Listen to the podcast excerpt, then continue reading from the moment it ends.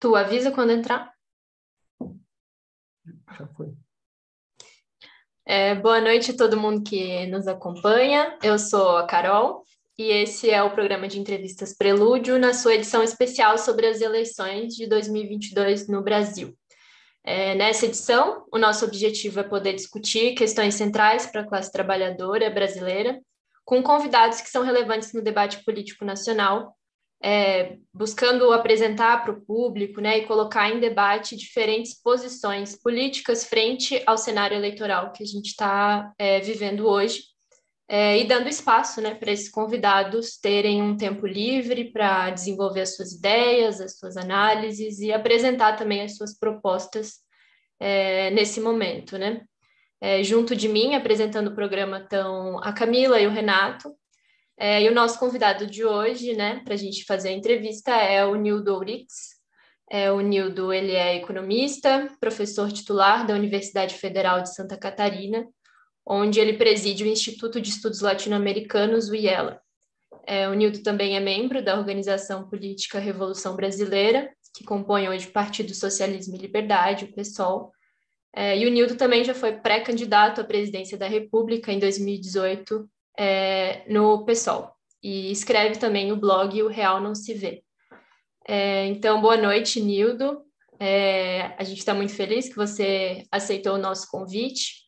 Então, gostaria de te agradecer é, e te dar também né, esse primeiro espaço para dar boa noite, é, se apresentar. Pode ficar à vontade.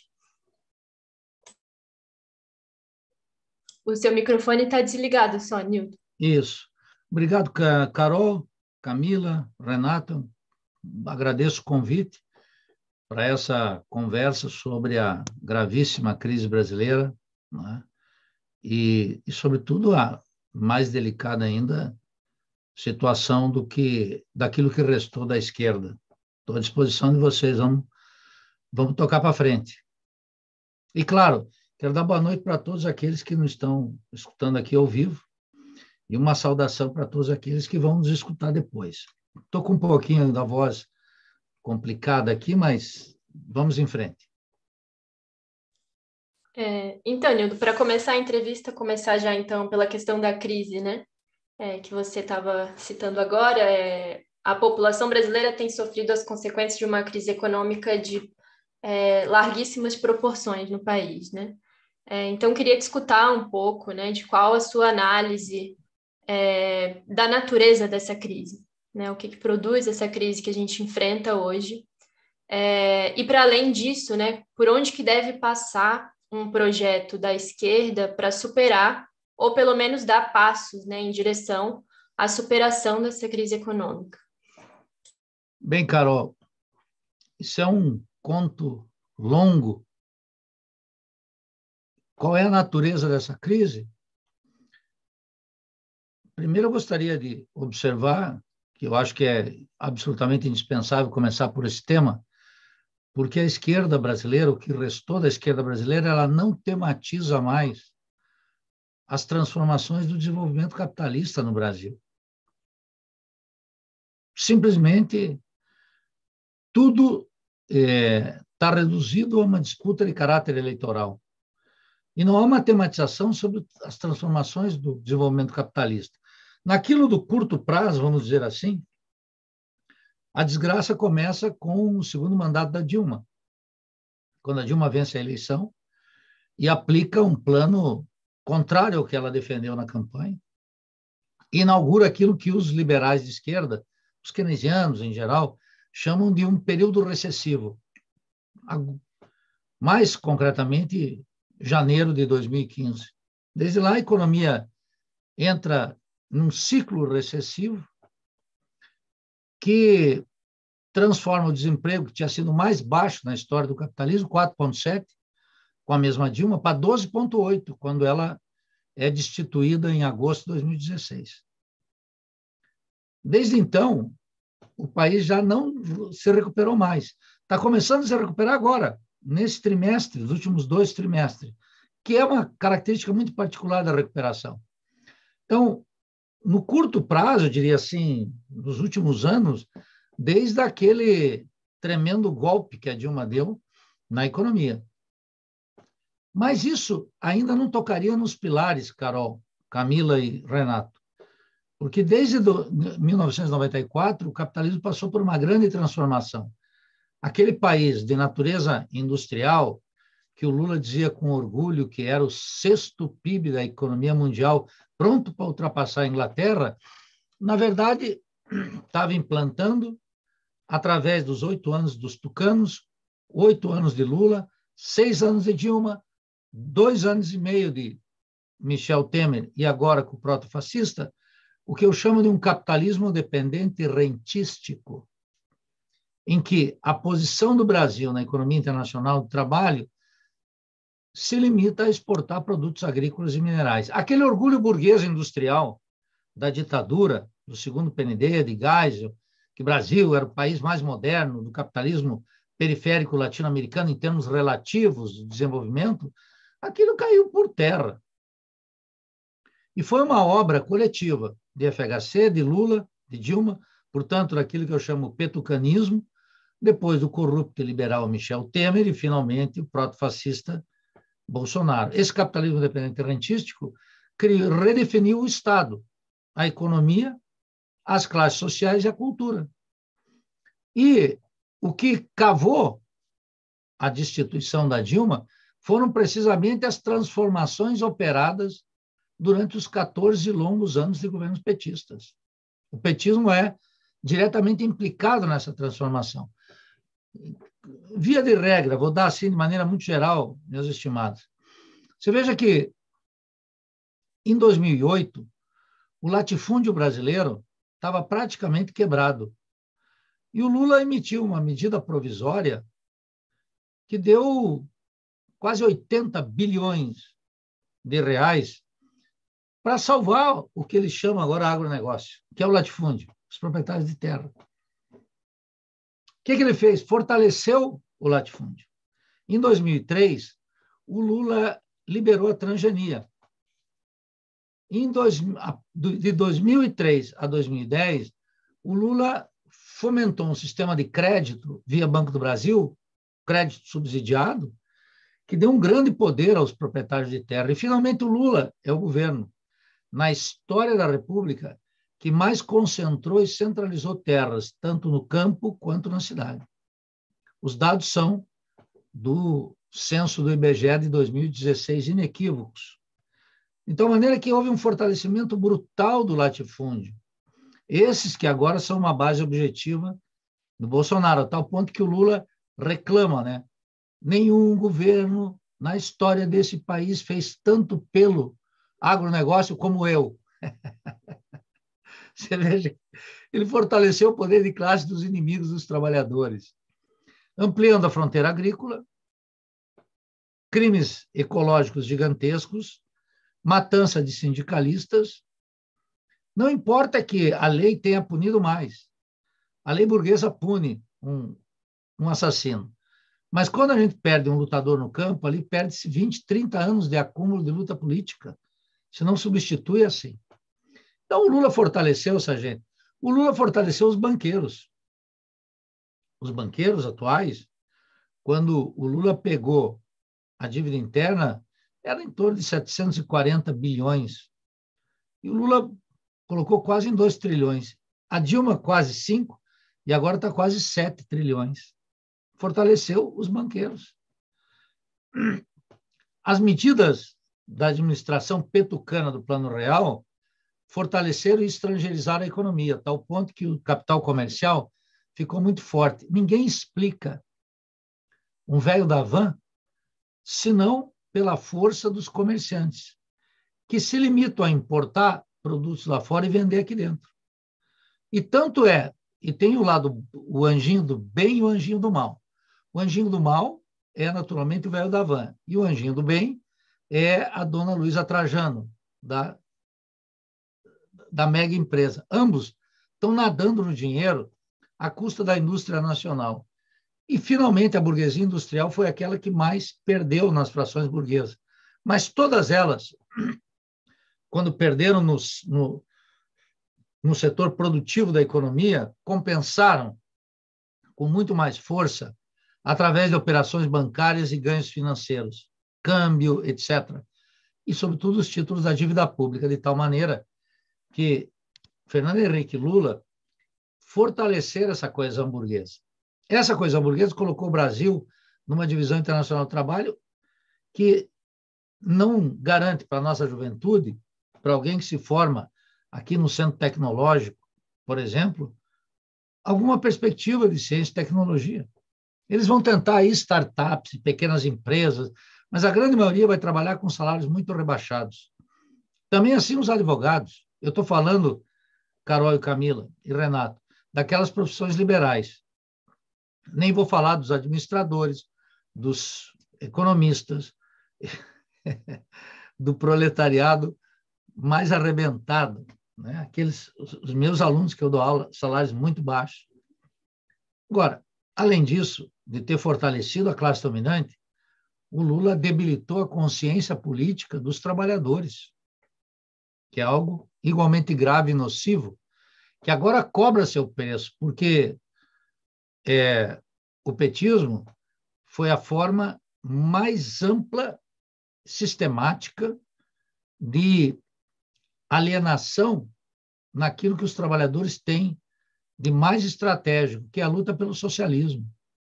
Então, de um lado, fortaleceu a classe dominante, de outro, debilitou ideológica, política e organizativamente os trabalhadores. Não adianta essa sociologia do trabalho dizer que mudou a morfologia das classes sociais. Foi algo muito mais importante, rebaixou o horizonte político.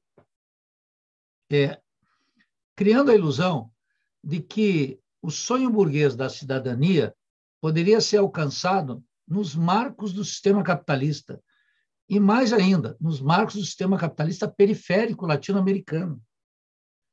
De tal maneira que fortaleceu a classe dominante material e politicamente, desarmou os trabalhadores e, ao tentar uma administração democrática da ordem burguesa em tempos de crise, crise de 2001, crise de 2008 e agora a crise gigantesca do sistema capitalista, as crises cíclicas, colocar ah, os trabalhadores no seu universo, no seu conjunto, desarmados para enfrentar a ofensiva burguesa.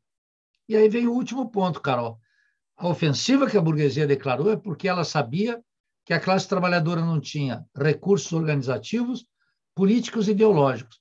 E a administração petucana da ordem burguesa ainda colocou tucanos e petistas no centro da corrupção estatal e no manejo da corrupção estatal, cujo exemplo mais contundente é, naturalmente, o Antônio Palocci, um dirigente importantíssimo do PT, ministro da Economia do Lula, chefe da Casa Civil de Dilma, que confessa crimes, alguns que ele troca por uma delação de maneira cínica e corrupta, porque o crime compensa, no esquema Moro, mas no outros mostrando os milhões e milhões com os quais ele ainda pode desfrutar, porque ele virou um homem rico. Né?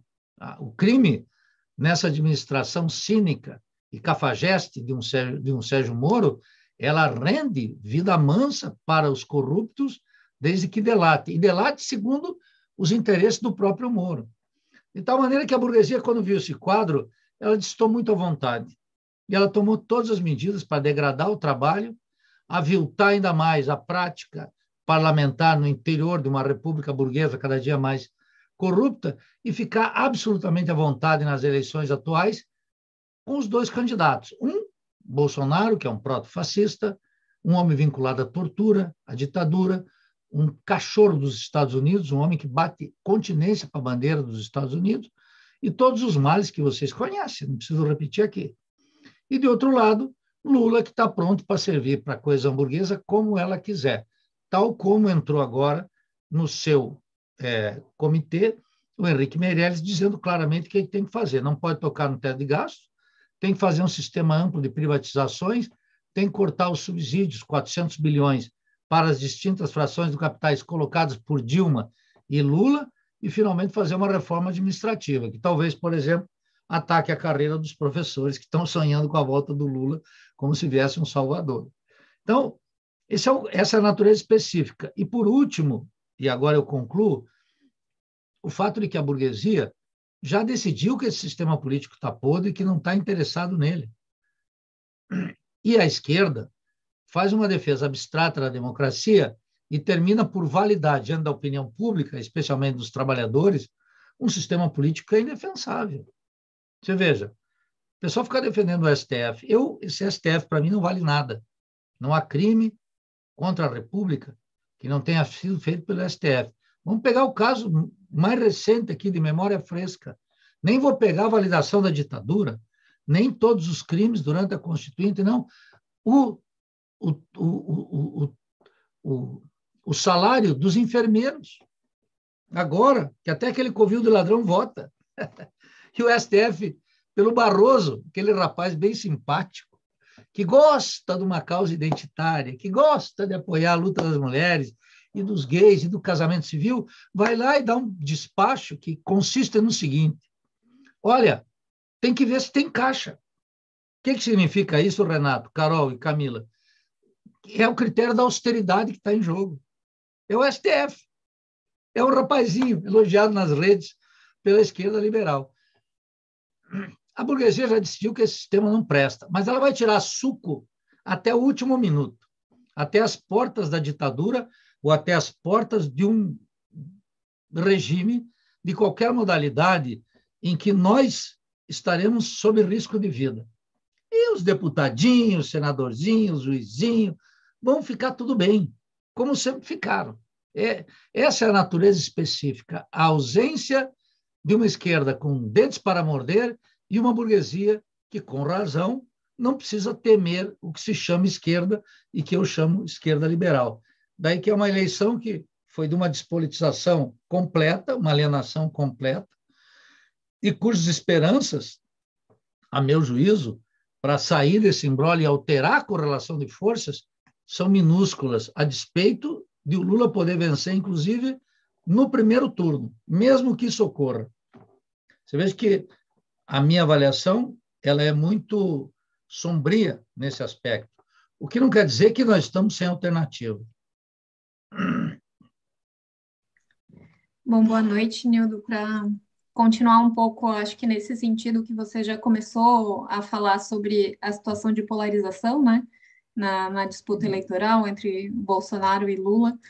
É, talvez se você puder é, aprofundar um, um, pouco mais, né, quais os horizontes e projetos que, projetos que esses dois candidatos representam nesse momento, né, o que, que a gente precisa de fato combater nessas candidaturas, a posição da esquerda nesse cenário, e Daí você tem dito também que o Lula não tem é, assumido, se comprometido com algumas reformas, né, que seriam fundamentais. Se você puder citar quais reformas seriam essas que, se, que fossem factíveis, né, para um projeto de uma candidatura que de fato é, fosse comprometida com os problemas que a gente enfrenta hoje enquanto classe.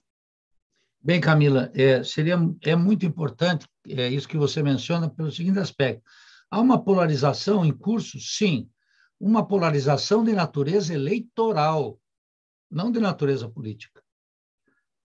Eu sei que tem gente que já torce o nariz. Como? Nildo, tu está igualando Lula e Bolsonaro? Não, meu filho, calma. Põe teu santinho assim do lado um pouco e pensa. Dois minutos. Há uma polarização eleitoral. Justificada? Sim. No outro lado, na presidência da República, temos um proto-fascista com a hegemonia nas Forças Armadas em favor de Washington e afundada numa perspectiva de capitalismo dependente rentístico, em que mais de 8 mil militares ocupam postos de governo. E uma coesão burguesa, que é aí que vem o ponto fundamental, todas as frações de classe unificadas em torno de Paulo Guedes. Essas frações de classe impediram que os mais de 120 pedidos de impeachment progredissem no Congresso. Não foi o Lira. O Lira é um deputadinho de quinta, pior que Jorginho Melo, qualquer um que está aí do Estado. O Lira é um homem do latifúndio paulista. Mas quem disse para o Lira nenhum impeachment vai rolar aqui foi a classe dominante que decidiu que não queria mobilização de ruas por dupla razão. Primeiro, porque isso impediria que o Paulo Guedes seguisse com o programa ultraliberal. E segundo, porque se tivéssemos ruas, manifestações de ruas, uma esquerda mais radical poderia ultrapassar os limites do Lula. Veja que nesse período Lula não somente não disse nada nas mobilizações pelo impeachment, eu participei de todas elas aqui em Florianópolis, como Lula duas vezes desautorizou abertamente a luta pelo impeachment. Não porque ele acha que o governo devia sangrar, não, porque ele não queria se opor à burguesia que disse que não ia e não teve impeachment. A despeito de todos os crimes, nem vão perder. Tem gente que acha que eu falo pouco do Bolsonaro. o que, que eu vou dizer do Bolsonaro? O que, que falta dizer do Bolsonaro? Que é um proto-fascista, que é um homem das entranhas do regime e da ditadura, que é um sujeito que está metido com. e toda a sua família, como mostra a imprensa, em negócios da corrupção, milícias, etc. O que, que, que querem que eu diga? Não há mais o que dizer. Eu tenho que pensar na alternativa, por isso que eu falo da esquerda. Da esquerda realmente existente, miseravelmente existente. Então, veja que essa, Camila, essa polarização que você menciona é eleitoral. Mas, observe que no terreno da economia, o Lula não só tem 14 anos contra ele, porque ele fez tudo que a classe dominante queria, como ele trouxe para vice o Alckmin, que é não uma peça só da Opus Dei, um sujeito que evitou todas as CPIs de corrupção no estado de São Paulo, que reprimiu sistematicamente os trabalhadores, os estudantes.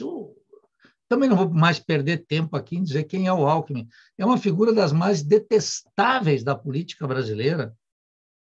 E o, o Lula trouxe ele. E não fala do Banco Central, quer dizer, o Banco Central vai continuar com o estatuto agora na mão dos, dos, dos banqueiros. Fala do fim da teto dos gastos, mas o teto dos gastos não foi respeitado pela burguesia. Quero dizer aqui, teto dos gastos é um tigre de papel de uma esquerda liberal.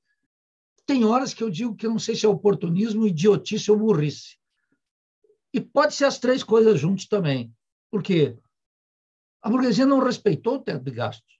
Quando ela queria uma autorização, ela pedia para o convívio de ladrões, o convívio de ladrões dava. Déficit atrás de déficit. Quer dizer, exclui do gasto. Terceiro, o Lula vai fazer alguma coisa com o rentismo? Quer dizer, uma auditoria da dívida? Não. A Dilma pôde fazer, negou. Tinha maioria parlamentar. Camila, a, vai estatizar o sistema bancário? Não. Vai controlar o câmbio? Não. Então vai deixar o rentismo intacto. Vai lutar contra o agronegócio, quer dizer, o latifúndio? Não. Vai fechar a economia para publicar uma indústria nacional? Tampouco. Vai rever a legislação do petróleo feita por Dilma em acordo com José Serra, que é um escândalo que merecia um juízo público da Dilma porque ela, em vez de decretar uma volta do monopólio estatal do petróleo, ela abriu o pré-sal para as multinacionais.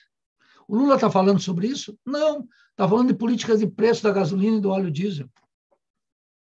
Então, Camila, a polarização eleitoral e as ofensas mútuas têm um ponto em comum: a economia política do capitalismo dependente rentístico. Esse é o primeiro ponto. Segundo, a esquerda está propondo um novo sistema político, o Lula não tem dito nada disso. Alguns setores do PT falam numa nova constituinte, mas uma constituinte seria dar poder para uma burguesia. Eu só estaria propondo uma constituinte se nós estivéssemos os milhões na rua. essa é a experiência do Equador, da Bolívia, essa é a experiência mundial. Tem gente que quer barrar o Bolsonaro e conseguir uma estabilidade, voltar ao antigo sistema político, fazendo uma constituinte seria dar todo o poder à burguesia. O Lula não está propondo, e no outro lado tem um desacordo, porque o Bolsonaro diz: eu não acredito na urna, eu não, na eletrônica, eu não acredito na eleição, eu não acredito no STF, eu não acredito no Congresso, eu não acredito no, na ciência, eu não acredito nos Estados Unidos, não acredito em nada. Ele só acredita em algo fundamental que ele quer ser uma espécie de ditador da classe dominante a serviço dos Estados Unidos. Então, aí tem uma desavença. Terceiro, essa semana, vamos analisar a conjuntura. Aquele corrupto liberal chamado Michel Temer, que acabou na cadeia também, mas foi liberado, ele está articulando um acordo na imprensa, está todo mundo dizendo, em que o Lula teria que perdoar o Bolsonaro. E o Lula, essa semana, respondeu. Sabe o que ele disse, Camila? Ele disse: Mas quais são os crimes de Bolsonaro? Quer dizer, é uma polarização, Camila, para animar a tropa eleitoral, mas não para levar a sério. Então, essa polarização não não está nessa eleição. Eles têm acordo no fundamental. A polarização que nós temos é uma polarização das placas tectônicas que estão se movendo lentamente e que a burguesia sabe que, como disse aquele pequeno gangster do filho do Bolsonaro, ele disse: com o STF a gente fecha com dois soldados. E é verdade. E o artigo 142 dessa Constituição aqui diz claramente que quem garante a democracia são as Forças Armadas. E é verdade. Se os militares quiserem, com a burguesia, fechar o regime, como alguns falam, o que, que nós vamos fazer? Observe o cenário. Então, Camila, a, a polarização ela é estritamente de natureza eleitoral, do ponto de vista das classes. Não há tal polarização, porque eu queria que tivesse uma polarização das classes. Que aí nós estaríamos, como os trabalhadores, com os dentes para morder o cangote da burguesia. Mas totalmente desarmado. Tão desarmado que o processo eleitoral vai revelar, ao fim e ao cabo, é, e elucidar pontos que parecem ambíguos no processo político. Vai dar, consolidar de maneira plena, um domínio do liberalismo.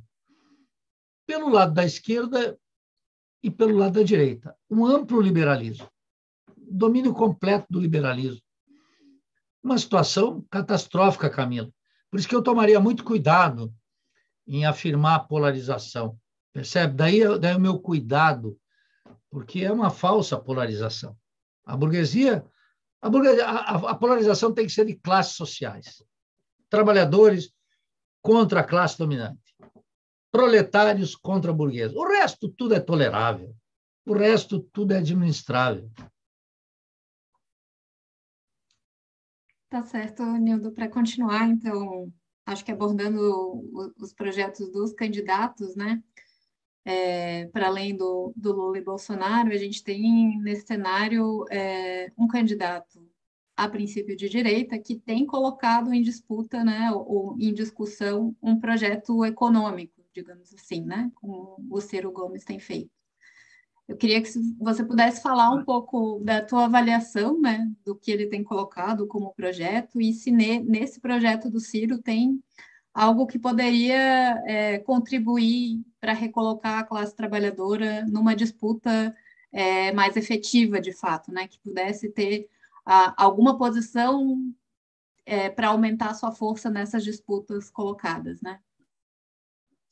Bem, é, é notável, e eu diria até admirável, o esforço político do Ciro Gomes para tornar essa disputa, digamos, entre aspas, mais racional.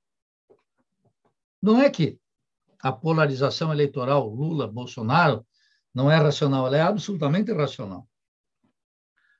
É que o Ciro tem uma premissa. O Plano Nacional de Desenvolvimento dele, o projeto nacional, eu analisei, li o livro logo que saiu, Fiz amplas críticas, estudei, mostrei os erros. E poderia dizer aqui, entre tantas coisas, uma que ele supõe que é preciso criar uma nova burguesia no Brasil, que não seja rentística. Só que se eu torce o livro dele, com torcer no sentido de analisá-lo, como eu fiz, estudar o livro dele, não existe uma saída. Por outro lado, a reconfiguração, o Ciro representando o PDT, uma ruptura com o trabalhismo de Leonel Brizola, de Vargas e até de Pasqualini.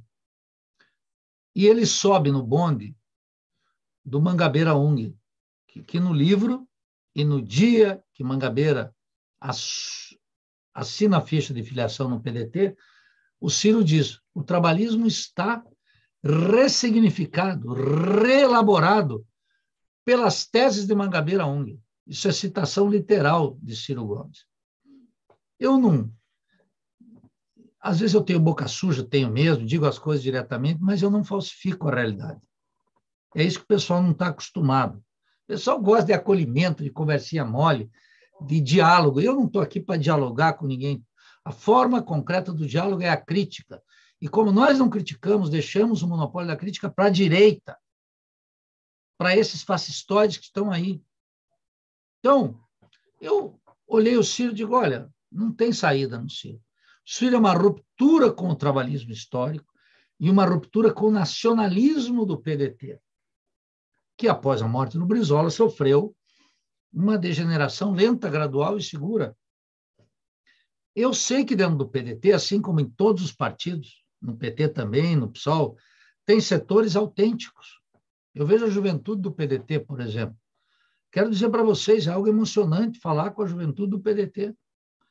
Estão comprometidos com a análise da Revolução Brasileira, recuperando autores, querem uma ruptura no sistema, estão até discutindo o socialismo. Então, mas o Ciro tem um problema. O Ciro ajudou a criar esse monstro durante 15 anos. Esteve junto com o PT durante 15 anos, Camila, o tempo inteiro. Mas o Ciro, vamos reconhecer, percebeu o colapso do petismo e tentou se afastar. Só que o ideário dele, como ele diz, é de centro-esquerda. Ora, esse é o espaço histórico da esquerda liberal. Não tem alternativa. Não tem alternativa Ciro. Uma alternativa de caráter eleitoral não tem.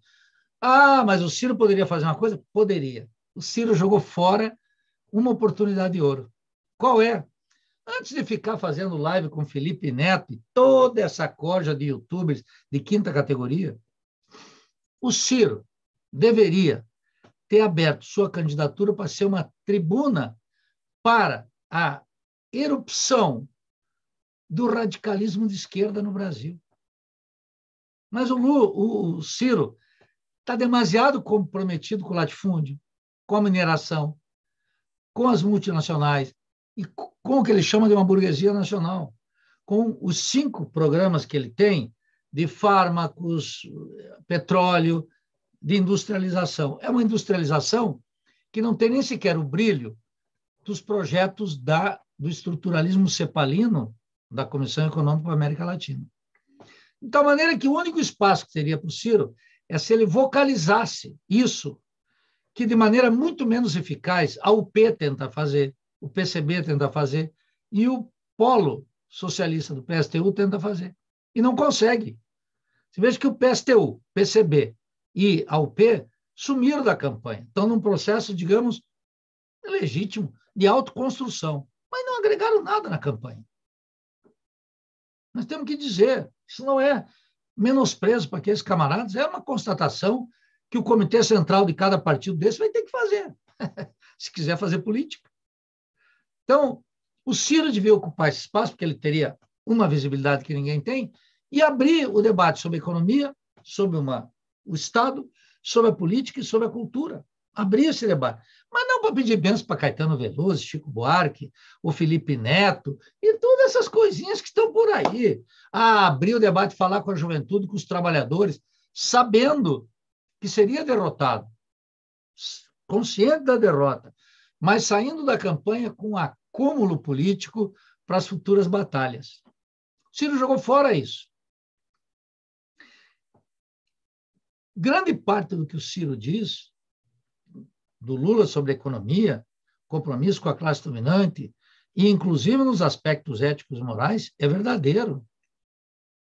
O presidente da República, como Lula, não pode simplesmente dizer que não viu a corrupção. Não pode. Isso não tem nada a ver com o banditismo de Sérgio Moro. e da Lava Jato. Eu estou cheio de vídeo aí. Desde o Lula, antes de Lula ser preso, condenando a Lava Jato, condenando Sérgio Moro, condenando o Ministério Público, mas dizendo também que o Lula estava implicado nisso. Porque o Lula não enfrentava essa gente. E o Lula está aí de novo para reconstituir as instituições. Vai fracassar, Camila. O Lula vai fracassar rotundamente. E o Ciro, que podia ter agora, não só feito alertas de natureza moral, o panfletário, a abrir um espaço para um novo radicalismo de esquerda, que implicaria num resgate do nacionalismo e do trabalhismo e na sua necessária atualização sob a bandeira do socialista, o Ciro tem um obstáculo político ideológico que é intransponível. O Ciro não concebe o Brasil como um Brasil socialista e revolucionário. Então, o Ciro perde para um político vulgar, que é o Lula, e não abre uma porta para o futuro, que tem que ser o da Revolução Brasileira. Ele teme a revolução. Ele não quer revolução. E ele mesmo, ninguém vai dizer que é um sujeito despreparado intelectualmente e com recursos políticos, mas sucumbe.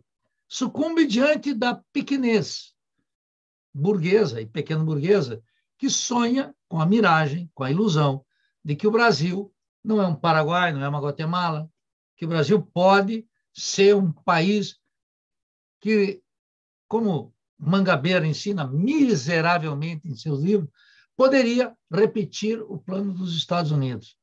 Uma espécie de. Lá nos Estados Unidos, agora, Camila, tem uma ópera que está sendo muito famosa, que é a ópera de Alexander Hamilton, que é uma figura muito importante do desenvolvimento capitalista dos Estados Unidos. Eu recomendo sempre que leio. Agora está numa moda aí uma biografia dele de 600 páginas, que é muito boa. Bibliografia apologética, mas muito boa. E eles pensam que podem ser um Alexander Hamilton daqui. Não.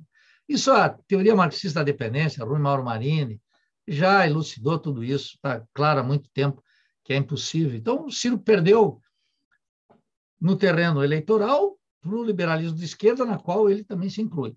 Ele ajudou a construir isso.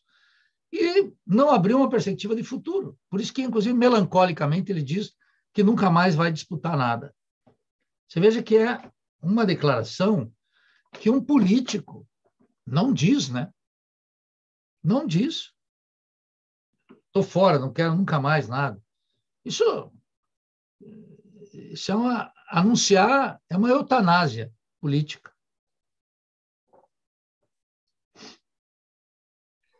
Edu, boa noite. É, bom, nesse cenário, você e a Revolução Brasileira, né, sua organização, é, publicaram uma resolução é, recentemente né, sobre a posição de vocês frente às eleições, na qual vocês é, fazem uma análise da, da, situação e indicam pelo voto nulo. É, por que essa posição? E como ela contribui é, para combater isso que você tem caracterizado né, como a esquerda liberal? Bem, é, isso, isso de fato, Renato, é, é verdadeiro. Publicamos, está na nossa página, revolucãobrasileira.org, uma análise e, longa após três grandes plenárias nacionais virtuais, em que os camaradas do Brasil inteiro discutimos a situação e decidimos pelo voto nulo. É, veja, hoje eu vou dar até os créditos aqui. Eu recebi um programa em que o Paulo Arantes, da USP, foi entrevistado pelo Breno Altman, da Ópera Mundi. Vocês sabem que ali é um site petista de quatro costados. Não é? E o Paulo Arantes repete quase toda a minha linha política. Mas ele está imune, porque ele diz o seguinte: vote em Lula.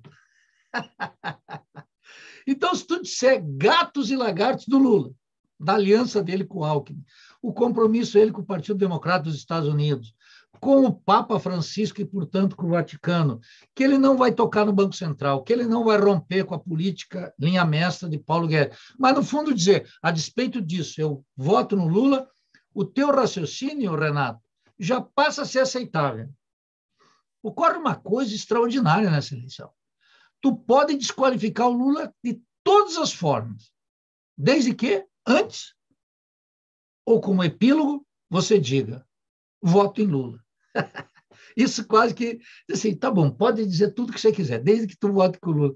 Você veja que é uma redução da política que não importa. E o inverso, eu quero dizer para vocês, o inverso também é verdadeiro. Você pode dizer qualquer asneira para justificar o voto. Que você está na luta contra o, o neofascismo. Que você está na luta contra as milícias. Que você está a favor da democracia. Que você está a favor da ciência. Que qualquer coisa a favor dos pobres, qualquer coisa, e vota no Lula, é aceitável.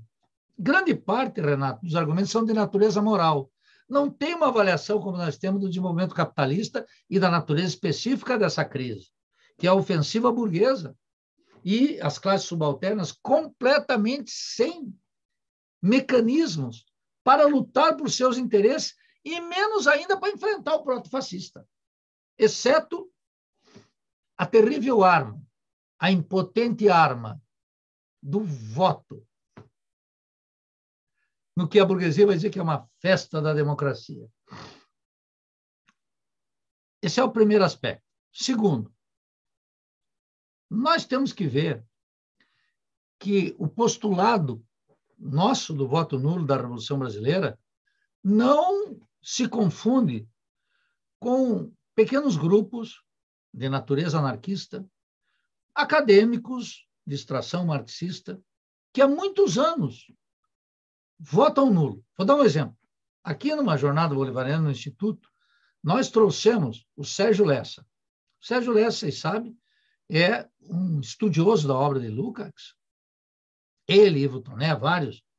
Pessoas que eu trago para cá. Eu desço a lenha neles, mas eu trago eles para os eventos.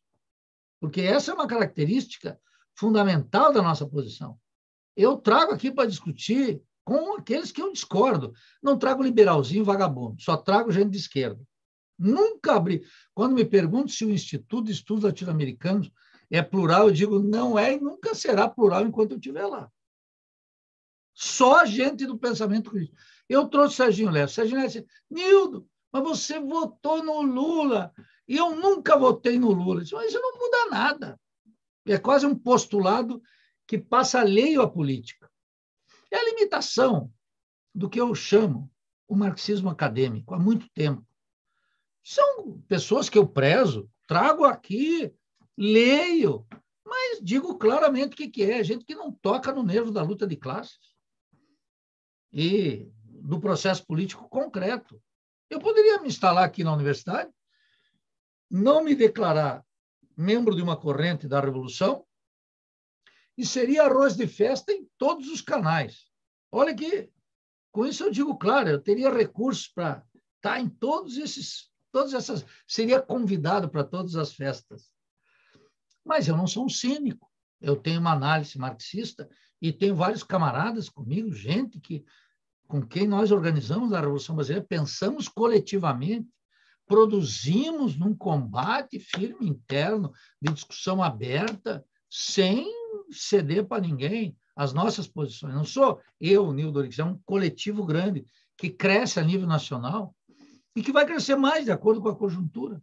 Então, nós decidimos que não é um postulado de princípio, tem eleição, sou contra. Eu mesmo dou o exemplo meu. Entre, na disputa Dilma, a essa eu votei nulo. Sabia, Renato? Votei nulo. Na disputa Haddad, proto-fascista, votei no Haddad. Sob circunstâncias. Lá, nessa última eleição, eu decidia o voto sozinho. Agora é uma decisão de uma corrente nacional. É diferente. A gente está com muita gente, conversa. Então, o nosso voto é para isso. Terceiro, nós não podemos validar as teses do senso comum que orientam a esquerda liberal. São várias, são perigosas. Primeiro, a ideia de que com a eleição nós podemos derrotar o proto-fascista. Não podemos. Isso é rigorosamente falso. É uma mentira, é um engodo e é uma vergonha ouvir isso na boca de gente que se diz marxista. O proto-fascista tem uma força social na esquerda, na, na luta política contra a esquerda, que não acaba com a eleição. Essa gente não diz isso, que agora estão começando a reconhecer. Tal como no começo, quando surgiu o proto-fascista, era o fascismo. Eu dizia, não tem fascismo. Está aí cheio de vídeo meu, artigo. Não tem fascismo. Porque não quer dizer que não possa ter daqui um pouco. Naquela época não tinha, e digo agora, não tem fascismo. Eles não têm as organizações de massa, eles não têm uma força bélica, eles têm a coesão burguesa com eles tocando todo o programa. O fascismo tem que ter uma proposta expansionista, não tem? Isso é de uma inadequação completa. É uma vergonha que as pessoas digam isso. É uma burrice. Só analfabetos podem dizer isso. Mas falam toda hora. E chega a ser espantoso. Eu nunca vi tanta indigência teórica e política.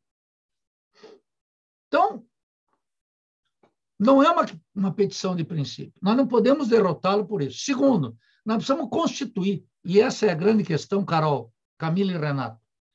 Nós precisamos reconstituir referências críticas na sociedade brasileira. O Ciro faz a moda dele dentro do sistema. Nós dissemos, estão todos comprometidos com o sistema. Eu sei que nós somos uma pequena organização, mas não seria a primeira vez na história que uma pequena organização começa a se credenciar pelo acerto de suas análises e pela praxis política correspondente, que não é só escrever texto, é atuar em consequência. Eu, essa, últimos, todos esses últimos dias aí, essas últimas semanas, eu estou panfleteando pelo voto nulo. Eu estou fazendo reuniões pelo voto nulo. Não é um voto nulo atrás do Face, do Instagram ou do Twitter. É militância reunindo, conversando, chamando gente para a Revolução Brasileira, alertando para os perigos dessa opção que está aí, da esquerda liberal, de tal maneira que a nossa tarefa é reconstituir essa orientação. Eu quero dizer, do meu ponto de vista pessoal, né, eu saí do PT em janeiro de 2005 e desde então crítico do sistema. Então eu venho de longe já nessa trajetória. E agora, no processo eleitoral, declarando claramente o voto nulo. Por quê? Porque o Lula não vai romper com nada do que está aí. Não tem condição. No quê? Na economia política da burguesia, que é o que ele administrou no plano real.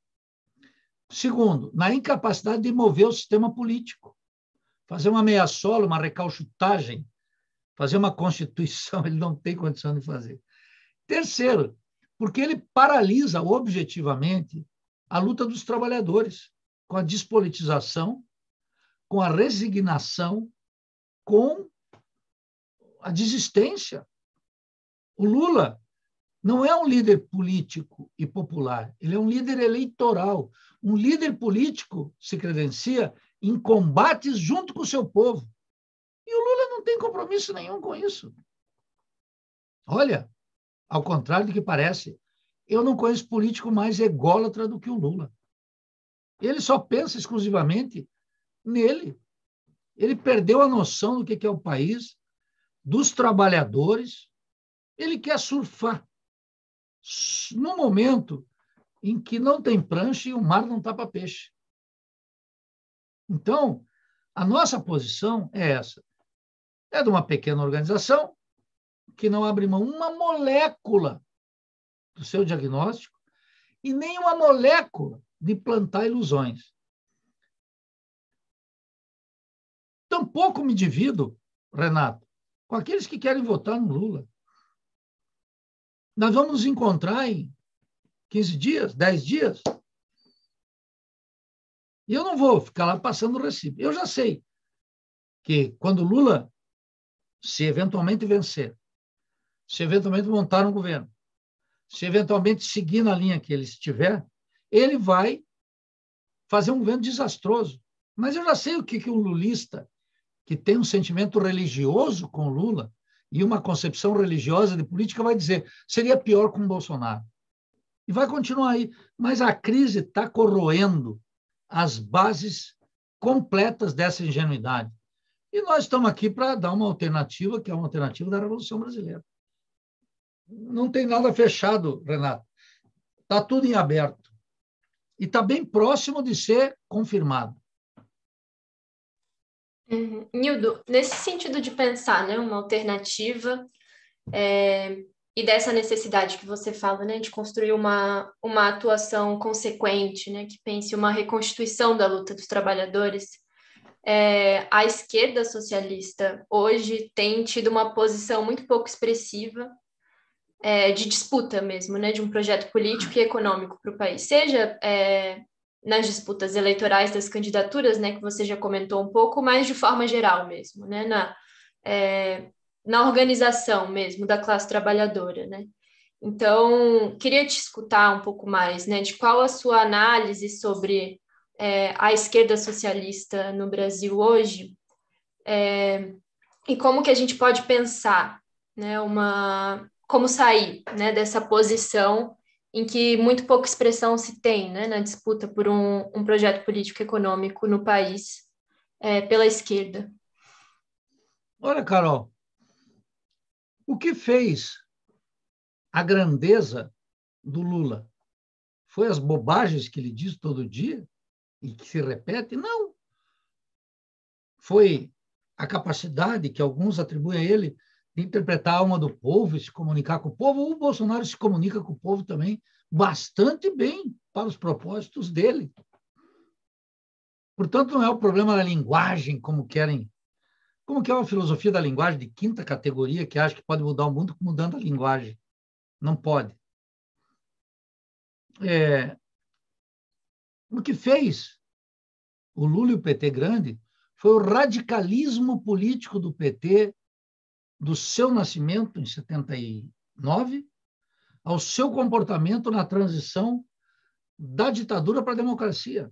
O processo político, Carol, no Brasil, ele tem uma certa lentidão quando comparado com outros países latino-americanos, com a Argentina, com a Venezuela, mesmo com o México.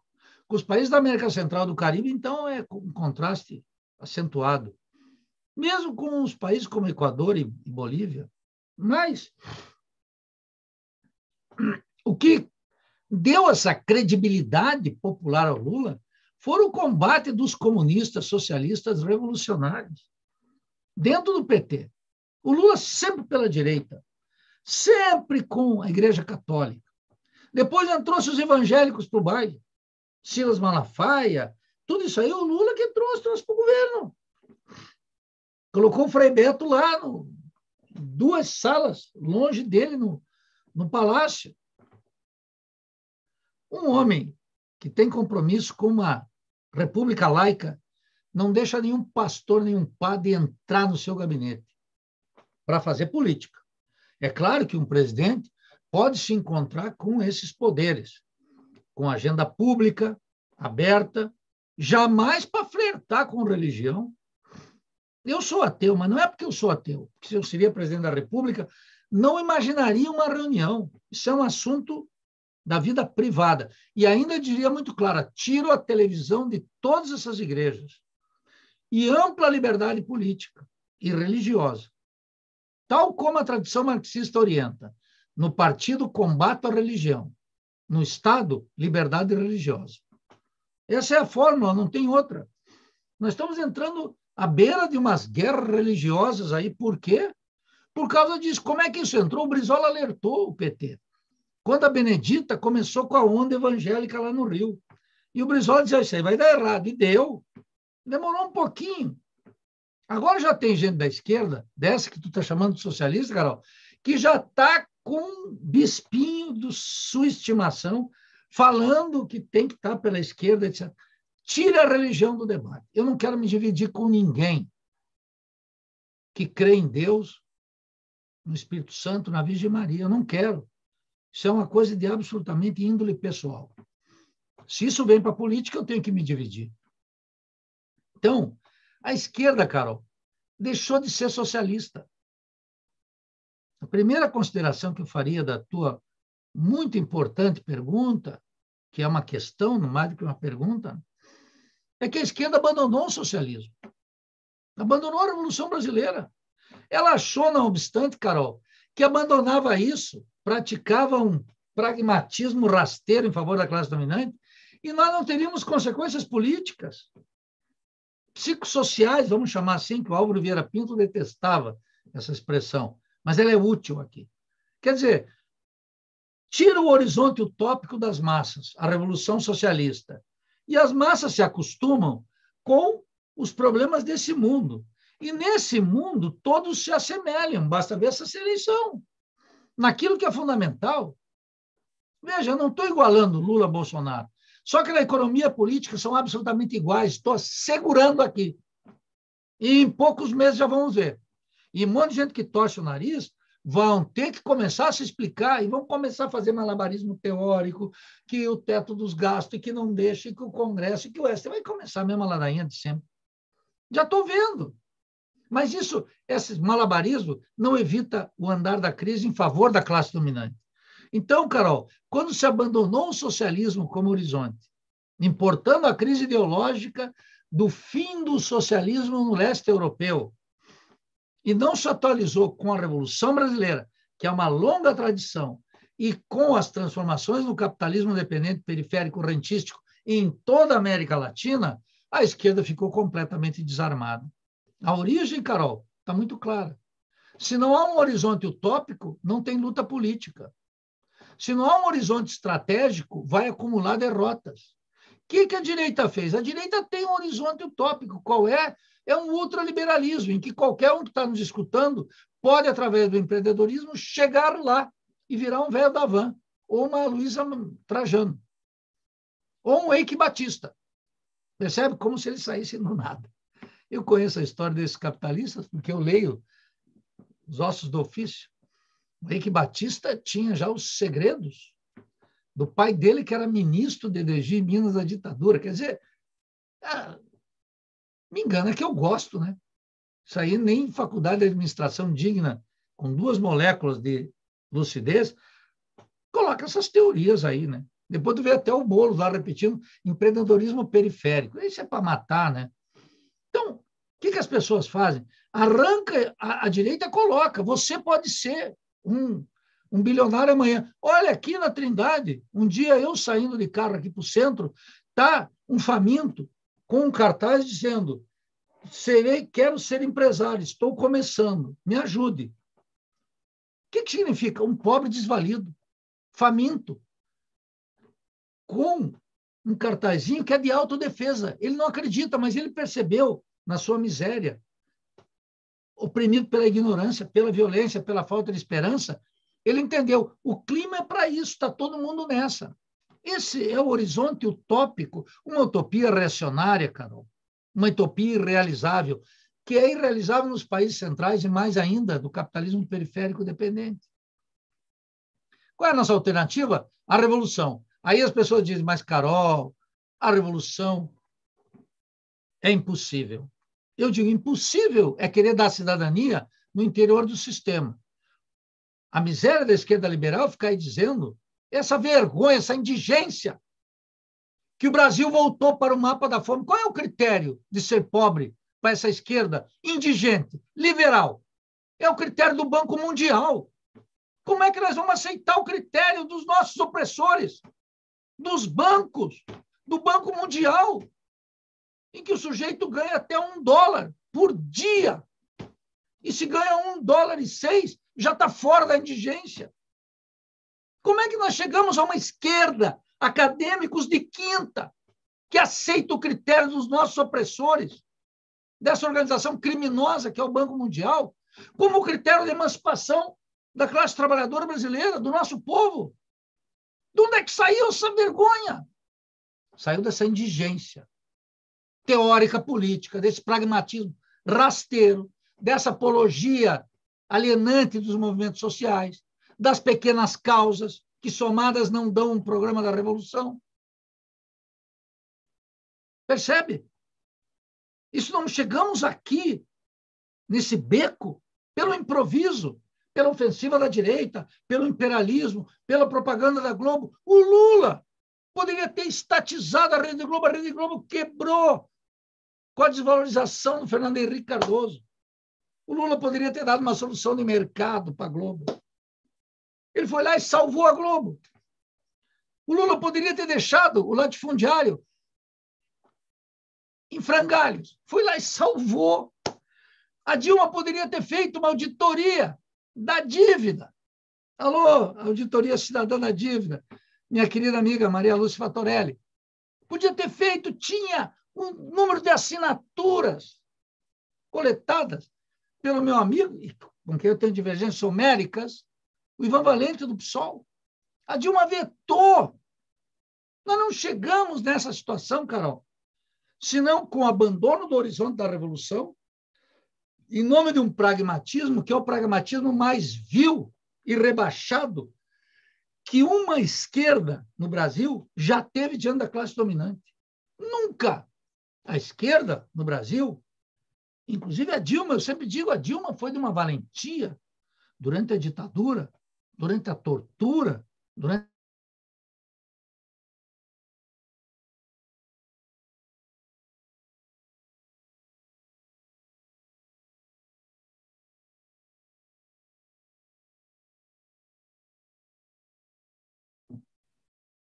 Nildo, nos ouve?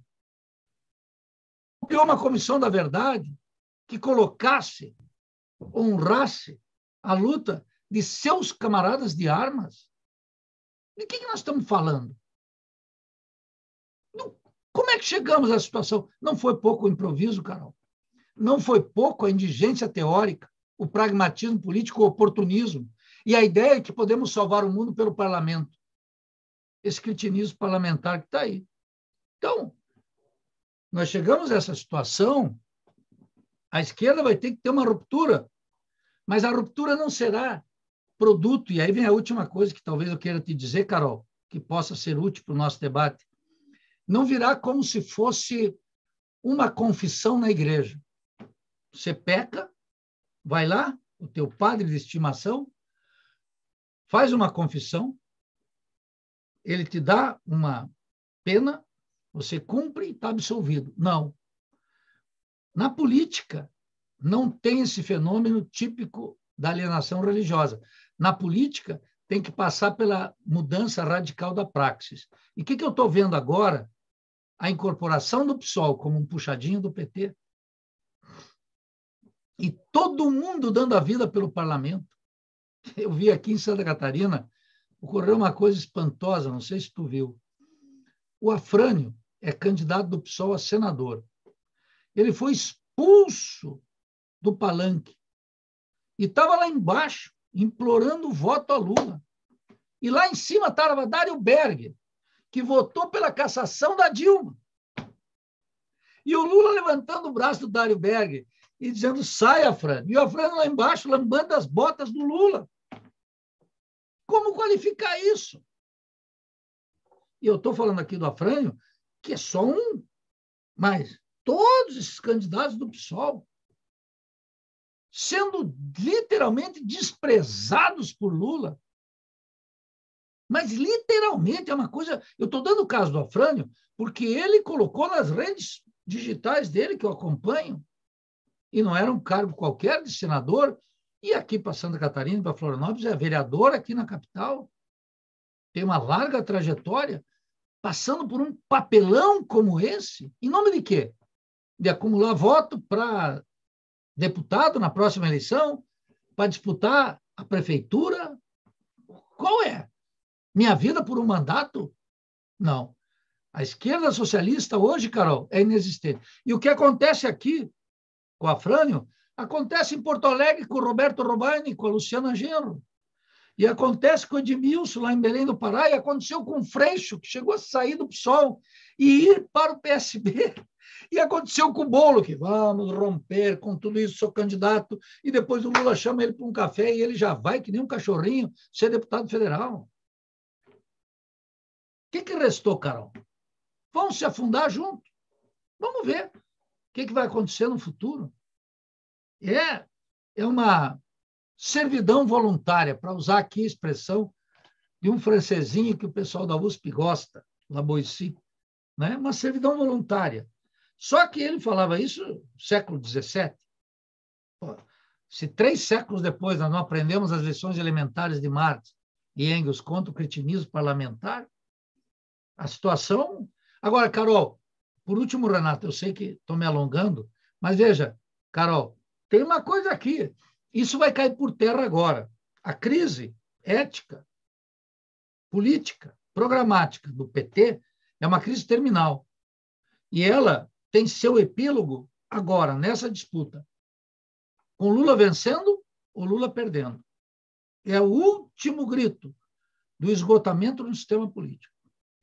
Lá em São Paulo, eu vi estatística hoje, as pesquisas, né, mostram que o sonho do PT e do Lula, que trazer o, o Lula trouxe também o, o, o, homem da Opus Dei, da direita, o, o Alckmin, porque ele supunha que poderiam ganhar pela primeira vez o estado de São Paulo.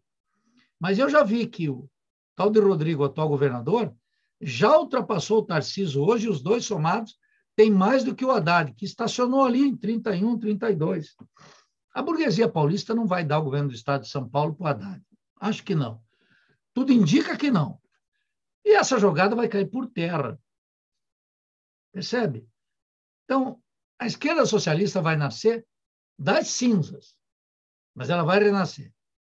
Vai renascer, espero, sem essas ilusões, no parlamento, nas eleições, resgatando o, o horizonte e o desafio de formular e alterar a praxis política, criar uma nova praxis política, Carol, orientada pelo objetivo estratégico da Revolução Brasileira. Pode ser que a gente não veja, pode ser que a gente não chegue nisso, que a vida não nos reserve essa alegria, mas vai que dá. Para esse combate, nós temos que nos preparar. É só o que justifica fazer política.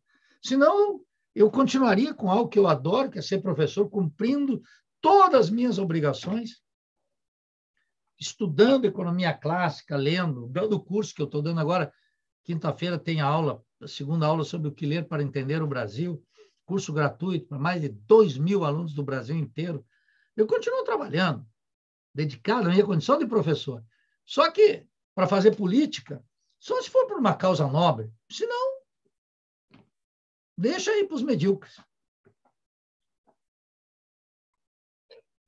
Nildo, a gente gostaria de tocar, tocar em alguns temas que são, são centrais. É, ainda sobre a situação da esquerda, né? A gente tem visto como as diferentes estratégias da esquerda elas têm sido, no seu amplo campo, né, testadas na América Latina, no mundo, é, pelas circunstâncias são, são próprias dela, seus próprios erros, mas também pela crise que ela enfrenta. O processo da Constituinte chilena, eu acho que é um exemplo é, de um, um, teste das estratégias de esquerda. Né? É, que lições se você pensa que a, que a esquerda brasileira pode tirar desse, dessa situação, desse, desse acontecimento? Eu acho, Renato, que eu acompanhei, em particular, o caso chileno. Quero dizer para você, nos últimos anos, eu me dediquei muito ao estudo do Brasil. Continuo acompanhando, falando com camaradas de toda a América Latina. Não deu mais para viajar, porque ficamos dois anos sem viajar, mas eu viajava muito por toda a América Latina, observando em loco. E... Mas eu não deixei de acompanhar, especialmente o caso chileno. E tá meus vídeos aí no IELA, só buscar iela.ufsc.br, estão lá minhas análises. Mas, no geral, Renato, a tua pergunta me permite afirmar aqui uma tese que eu estou desenvolvendo já há algum tempo, que é o seguinte: os governos da América Latina, quer dizer, a esquerda latino-americana, a esquerda liberal, ela só tem a fixação em conquistar governos. Só que nós entramos numa situação de transformação do capitalismo na América Latina e de crise do sistema político liberal burguês, que para manter governos é preciso ter uma disputa de poder. E qual é a característica essencial da esquerda liberal? É que ela quer governos sem projeto de poder. Pode observar, Renato. Quando saiu o protesto chileno, eu disse claro, e repito até hoje: olha, uma, a rebeliões, explosões sociais na América Latina são absolutamente comuns. ano passado, lá na Guatemala, para dar um exemplo, as massas chegaram a queimar o parlamento. Tocaram fogo no parlamento, Renato. E o que, que aconteceu? Nada. Nada do ponto de vista da conquista do poder. No Chile, aquela gigantesca explosão social. Os partidos políticos estavam em completo descrédito. E até o Partido Comunista, que não estava tão desacreditado, agora se afundou com o Boric. Camila Vallejo é porta-voz do presidente. E foi um rotundo não. Olha, Renato, vocês sabem a minha crítica ao que eu chamo identitarismo, que é o trato liberal da questão da mulher, o trato liberal da questão racial e o trato liberal das chamadas opressões de gênero ou da comunidade LGBT, etc. Isso é uma posição que eu tenho desde sempre. Muito bem. Esse trato liberal não dá conta da tradição marxista e socialista, por exemplo, da emancipação da mulher. Então, essas coisas como cotas ou equiparação de gênero, imposto de governo, isso não me comove no mais mínimo. Isso é cosmético. Isso é um atraso político que oculta o tema da necessária emancipação da mulher, que só pode ocorrer diante do capital. Emancipação do gênero humano diante do capital. Então, lá no Chile, foi mais grave, quer dizer, foi menos grave do que no Equador, e na Bolívia, e no México, e no Haiti, e na, em Honduras e no Brasil. Por quê?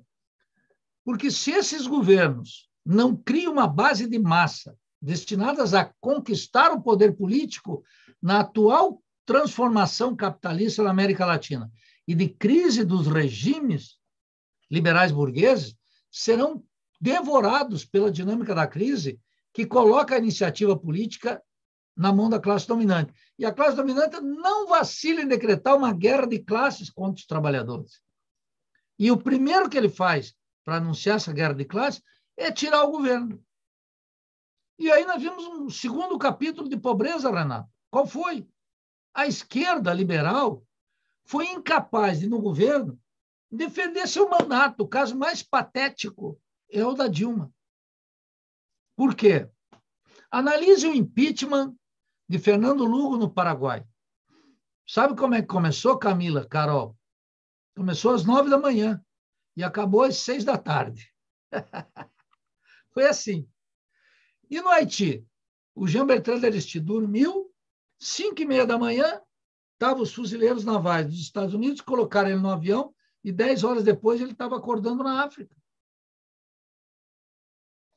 E o em Honduras? A mesma coisa. Aqui, a aceitação do impeachment foi dia 20 de dezembro e o final foi 16 de agosto, oito longos meses. E o petismo não chamou o povo para defender sequer seus governos. Então, vejam que, ao não ter um projeto de conquista do poder político, não consegue nem manter o governo. E, no outro lado, a classe dominante pode manejar qualquer que seja o governo e ainda está disposta a implementar um regime político mais afeito aos seus interesses. Ela não precisa disputar o poder, porque ela já tem o poder de Estado. O Estado é o Estado burguês. Mas ela pode mudar o regime político para uma modalidade mais à direita. Tentou na Bolívia, recebeu uma resposta popular, não de Evo de Garcia Linera, ao contrário, ambos covardemente renunciaram. O povo teve que segurar o rojão sozinho. E agora está lá o Evo Morales já brigando com o Luiz Arce querendo ser o candidato na sucessão. E o Luiz Arce cada vez mais à direita, embora comprometido com alguma mobilização popular. Mas o Luiz Arce não tem projeto de poder nenhum. Tem projeto de se manter no governo. Isso não é projeto de poder. E aí vem a questão, Renato. Nós, no marxismo, e depois, sobretudo, nos grandes tratados teóricos de Lenin, aprendemos que há uma diferenciação básica entre governo e poder. Carol e Camila, sabe quem leva isso todo dia aqui no Brasil é a direita. A direita lá nos Estados Unidos sabe que uma coisa é o governo, outra coisa é o poder. Mas a esquerda, Carol, a propósito da esquerda socialista que você me perguntou aqui antes do Renato, a esquerda socialista não faz mais a diferenciação entre governo e poder, a não ser quando é para confessar sua impotência. Nós estamos no governo, mas não temos o poder. Bom, se nós estamos no governo, qual é a nossa obrigação primeira? Da hora que a gente dorme, a hora que a gente levanta, é a conquista do poder político, a derrota da burguesia. Olha, isso parece tão doutrinário, mas é tão elementar nos dias de hoje que é quase como alfabetizar alguém. Nós temos que lutar pelo poder político, porque nós não podemos melhorar o sistema, porque o sistema do subdesenvolvimento da dependência, o capitalismo como sistema, é uma monstruosidade que não cabe aos socialistas o melhorismo. O que caracterizou a tradição socialista e revolucionária é a superação do capitalismo. Por que vamos abandonar isso? Em nome de quê? De mandatos? De prefeituras? De governos, Estado? De quê? Como é que estão o tempo inteiro confessando uma impotência que não é do povo, que é desses partidos que estão por aí? O PSOL, o PDT, o PSB. Eu não sei o que vão fazer a UP, o PCB e a, e a Unidade Popular. Não sei, vamos ver, vamos esperar. Mas eu não vejo uma estratégia da revolução nesses partidos. São combativos, sem dúvida.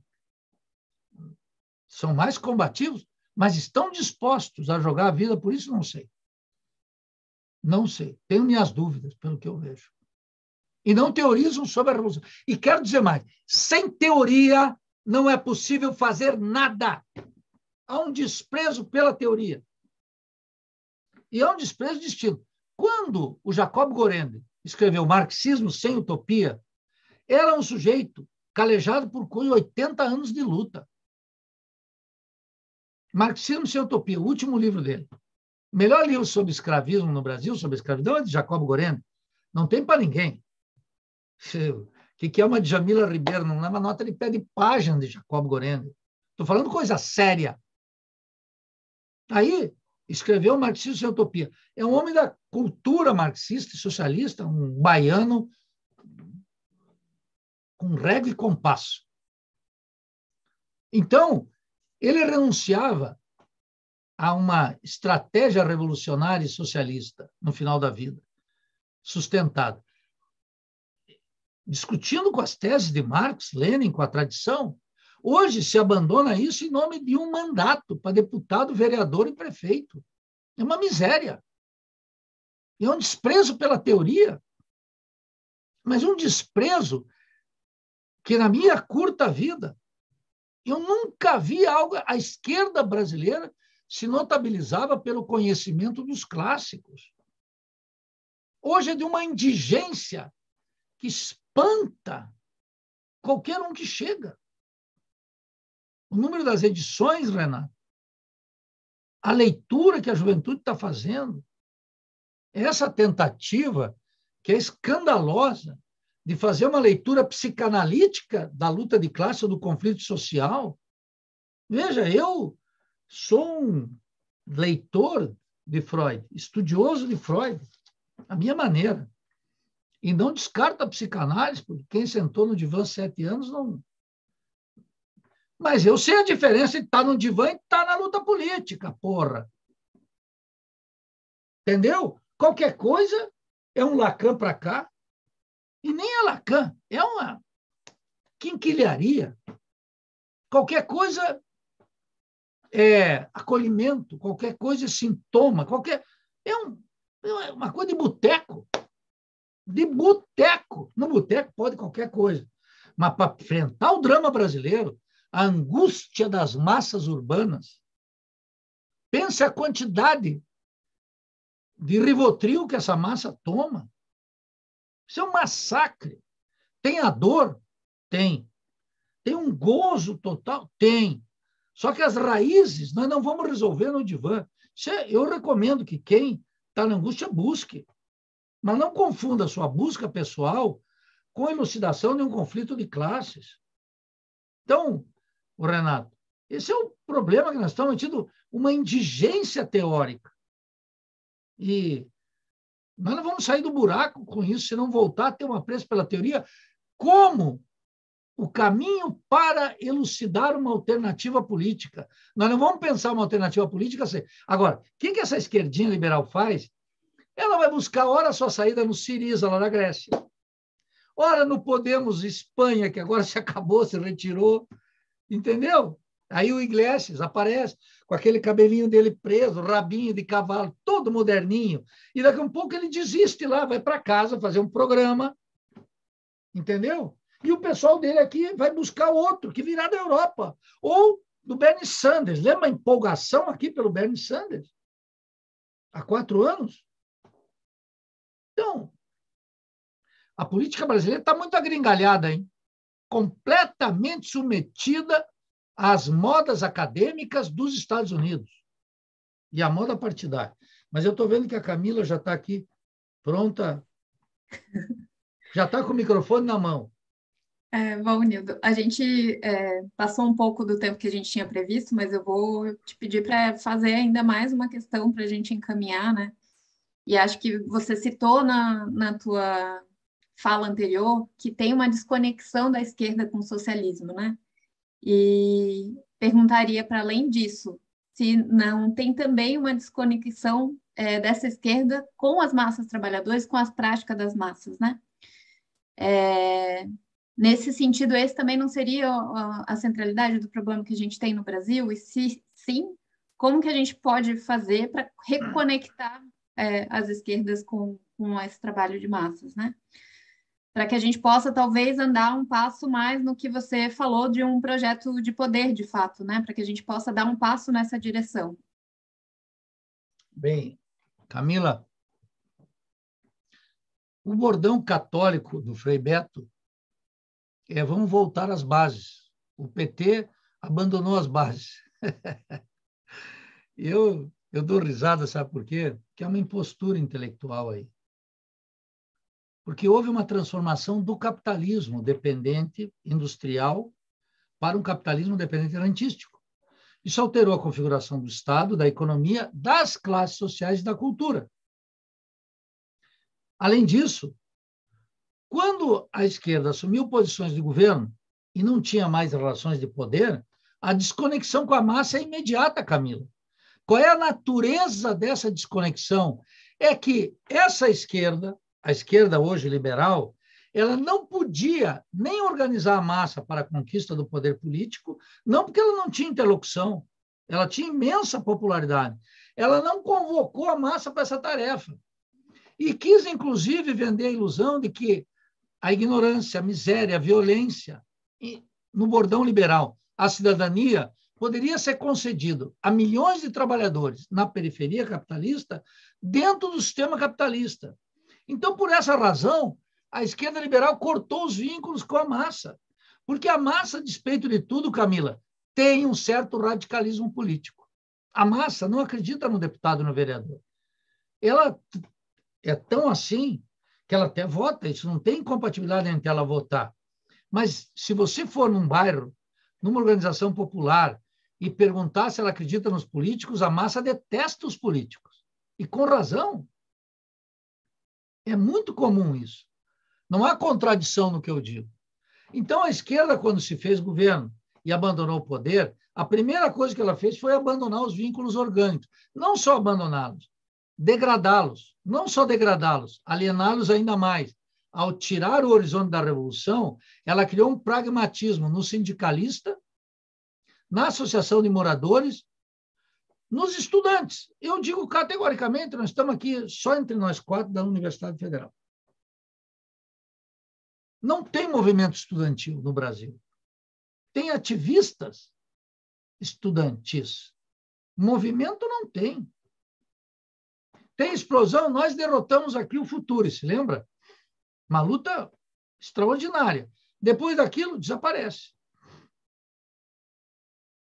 Os estudantes não são capazes. Eles são capazes de enfrentar a polícia lá no bosque do CFH e não são capazes de pedir a mudança no currículo do curso de Sociologia e Psico ou de Economia. Enfrenta a polícia lá fora e saem candidamente para sentar para ouvir Kant e Max Weber na paz da sala de aula. Olha que loucura.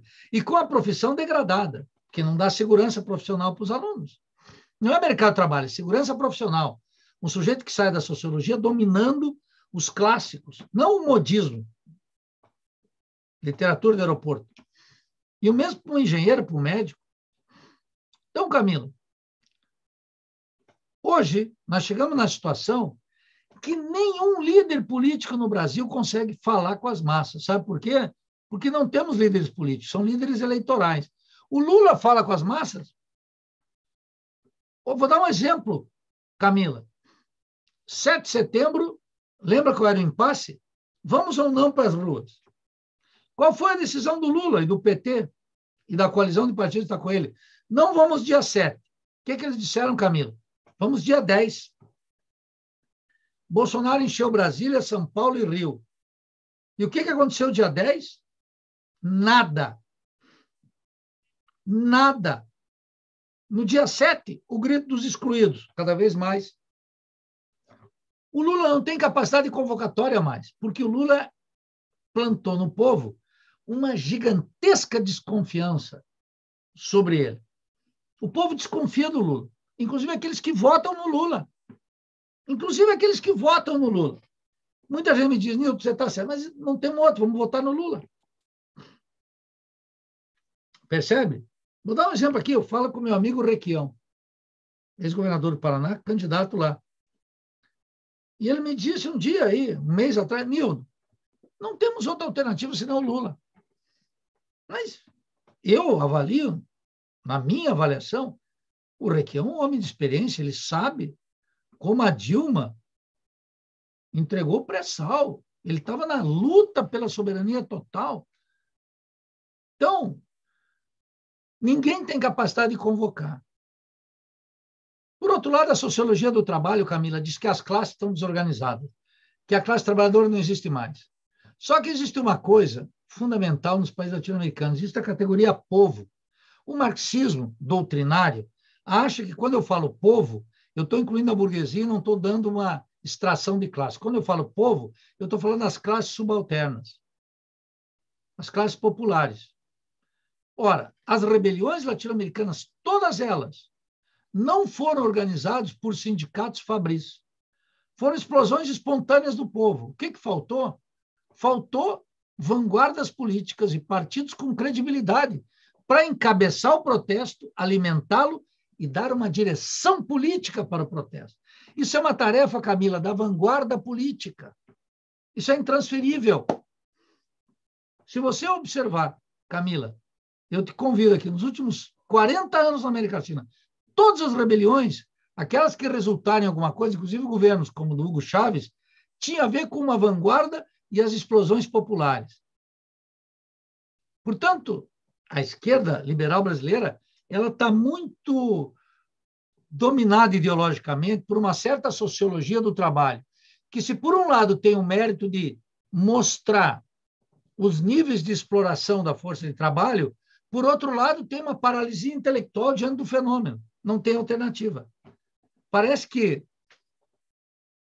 a centralidade operária desapareceu, tal como nos anos 80, e não tem mais nada para fazer. Inclusive, muito socialistazinho de parlamentar fica falando o quê?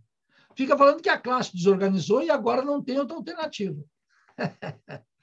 então, eu acho, Camila, que essa ideia de reconectar com a base, ela está presa com o ideário, que eu quero te dizer a origem. E talvez, estou só supondo, Camila, que pela juventude de vocês aqui, não percebo, mas a apologia dos movimentos de base surgiu no Brasil como uma revanche contra o Partido Revolucionário. Nós saímos da ditadura com a derrota do nacional reformismo de João Goulart e Camila, com a derrota da luta armada em 74, duas derrotas. Mas a esquerda começou a luta pela, pelo fim da ditadura e e a conquista de um regime liberal burguês, com enorme mobilização social, que alguns, sobretudo a igreja, traduzia como mobilização de base. Mas era a mobilização do povo. E nisso entrou uma apologia dos movimentos sociais, cuja expressão teórica mais acabada foi do Eder Sader, num livro chamado Quando os Novos Movimentos Entram em Cena. Aqui na Federal de Santa Catarina, também criou muita gente aqui, se tornou nacional, nacionalmente famoso, teorizando sobre o movimento social. Toda essa teoria ela tinha um endereço e uma unificação contra a vanguarda política. Contra a vanguarda política. Eu diria, Camila, que a despeito da, do acerto da tua pergunta, ela é tributária dessa ideia de que a vanguarda não cumpre papel. Como é que nós vamos conectar com a base? Não. Primeiro, nós temos que organizar uma vanguarda política suficientemente lúcida, que tenha o processo, a diretriz, a interpretação crítica do desenvolvimento capitalista e que plante uma praxis política da qual ela não se afasta uma molécula para fazer concessões. E, naturalmente, a crise do desenvolvimento capitalista e as contradições e os antagonismos vão colocar para ela uma oportunidade histórica. As vanguardas não fazem revolução, Camilo. Quem faz revolução é o povo. Mas o povo não faz revolução sem vanguarda política. Não há uma, um exemplo na humanidade. A Revolução Cubana, a Revolução Chinesa, a Revolução Russa, a Revolução Vietnamita, a Revolução Guatemalteca, a Revolução Chilena, o que tu quiser. A Venezuela. Então, nós precisamos reconstituir a vanguarda. Não se iludir com essa conexão com a base, porque o povo está atento. O povo não faz, Camila, aventura. O povo não faz aventura. Mas isso não quer dizer que o povo esteja paralisado, resignado e derrotado. O povo sempre ressurge. No Chile, parecia que não tinha nada. Parecia que não ia acontecer nada. De repente, 2013, Camila, no Brasil, não tinha nada. De repente, 20 centavos. Olha, era o petucanismo, hein? Haddad e Alckmin. Anunciaram, a massa se levantou. O que, que faltou lá? Faltou uma vanguarda. Por que, que não tinha uma vanguarda? Porque o que era vanguarda no Brasil considerado de esquerda estava no governo apertando o povo o recado foi dado. Agora é diferente. A direita está no governo, está no poder, a esquerda liberal está desmoralizada, está abrindo o caminho. Está abrindo o caminho para que vozes autorizadas, sem compromisso com o proto-fascista e sem compromisso com essa esquerda resignada, aderente à ordem burguesa, comprometida com o imperialismo estadunidense, com a embaixada de Washington, com a coesão burguesa, sem compromisso com a revolução, vai estar vivendo seu epílogo. É agora. Nós vamos viver dias quentes, Camilo. Foco na crise, foco no desenvolvimento capitalista, praxis política renovada, sem concessão. A massa está vendo. A massa está vendo tudo. E de olho nas explosões sociais, porque elas vão ocorrer. Eu não estou aqui dizendo que. Tem gente que mas tu está esperando. Não, não estou esperando nada, eu estou trabalhando. Agora eu estou trabalhando pelo voto nulo. E depois votar na oposição de quem ganhar. Se o Lula ganhar, se o Bolsonaro ganhar, votar na oposição, porque eu já sei o que vem. Exceto se o Lula surpreender a todos, começar um projeto de renovação nacional, romper com as multinacionais, com a colisão burguesa, rompe. Aí nós vamos ter que analisar. Eu disse, se o Lula fizesse uma campanha de massas, eu não poderia estar defendendo o voto nulo. Eu teria que revisar minha posição. Né? Então, vamos ficar atento. Vem novos capítulos por aí. Nós precisamos de esquerda lúcida. Trabalho sistemático de vocês aí, esquerda lúcida, que não faça concessão e que tenha aderência à praxis política. E nós precisamos construir uma vanguarda no país, no país. Uma vanguarda que expresse consistência teórica e um compromisso com o novo radicalismo político. Sem concessão, em busca da verdade.